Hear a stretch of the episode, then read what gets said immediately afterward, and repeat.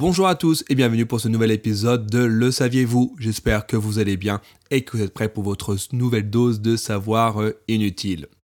Le rouge à lèvres est l'un des produits euh, de maquillage qui est le plus populaire et emblématique de tous les temps. Cette petite touche de couleur euh, appliquée sur les lèvres a le pouvoir de transformer n'importe quel look en un clin d'œil. Mais connaissez-vous l'histoire de cette petite merveille de la beauté? Avant de découvrir l'histoire du rouge à lèvres, eh ben, si vous n'êtes pas encore abonné, n'hésitez pas à le faire dès à présent. Et également, je vous invite à découvrir Revolut. Revolut, la banque en ligne gratuite qui vous évite de payer des commissions inutiles et des frais bancaires lorsque vous voyagez. Si vous êtes intéressé, n'hésitez pas à découvrir Revolut dès à présent. Vous avez le lien qui se trouve dans les notes de l'émission. Comme je vous l'ai dit du coup en introduction, aujourd'hui je vais vous raconter l'histoire du rouge à lèvres, une histoire qui débute à l'Égypte antique. En effet, eh ben en fait, l'histoire du rouge à lèvres remonte à l'Égypte antique où les femmes utilisaient alors des pigments naturels pour colorer leurs lèvres et leurs jours. Plus tard, les Grecs et les Romains en fait ont copié cette pratique avec des teintes plus vives et plus excentriques et ont même commencé à ajouter des parfums pour des lèvres à la fois colorées et parfumées.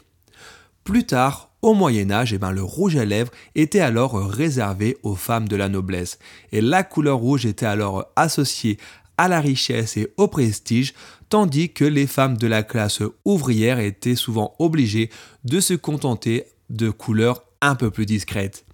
Et lors du XVIIIe siècle, eh ben, la France est devenue le centre de production du rouge à lèvres mondial avec des ingrédients tels que la cire d'abeille et des colorants de qualité supérieure.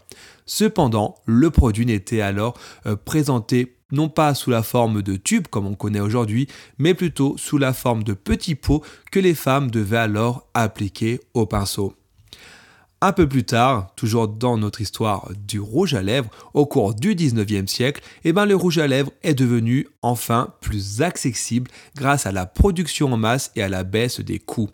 Les femmes ont alors commencé à utiliser des tubes en métal pour appliquer le rouge à lèvres directement, ce qui était alors évidemment, vous vous doutez bien, euh, plus pratique à transporter et à appliquer au quotidien.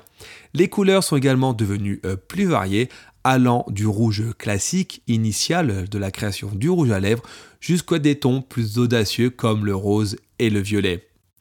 Au XXe siècle, eh ben, les actrices hollywoodiennes ont enfin popularisé le rouge à lèvres, notamment avec des icônes évidemment comme Marilyn Monroe.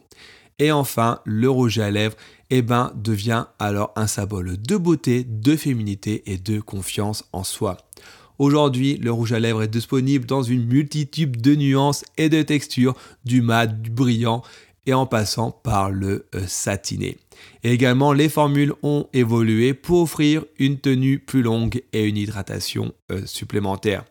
Et aujourd'hui, dans cette culture où chacun peut être qui il veut, et ça c'est bien, eh ben, le rouge à lèvres s'ouvre enfin aux hommes qui également souhaitent se faire coquet en appliquant eh ben, les couleurs qui leur font plaisir.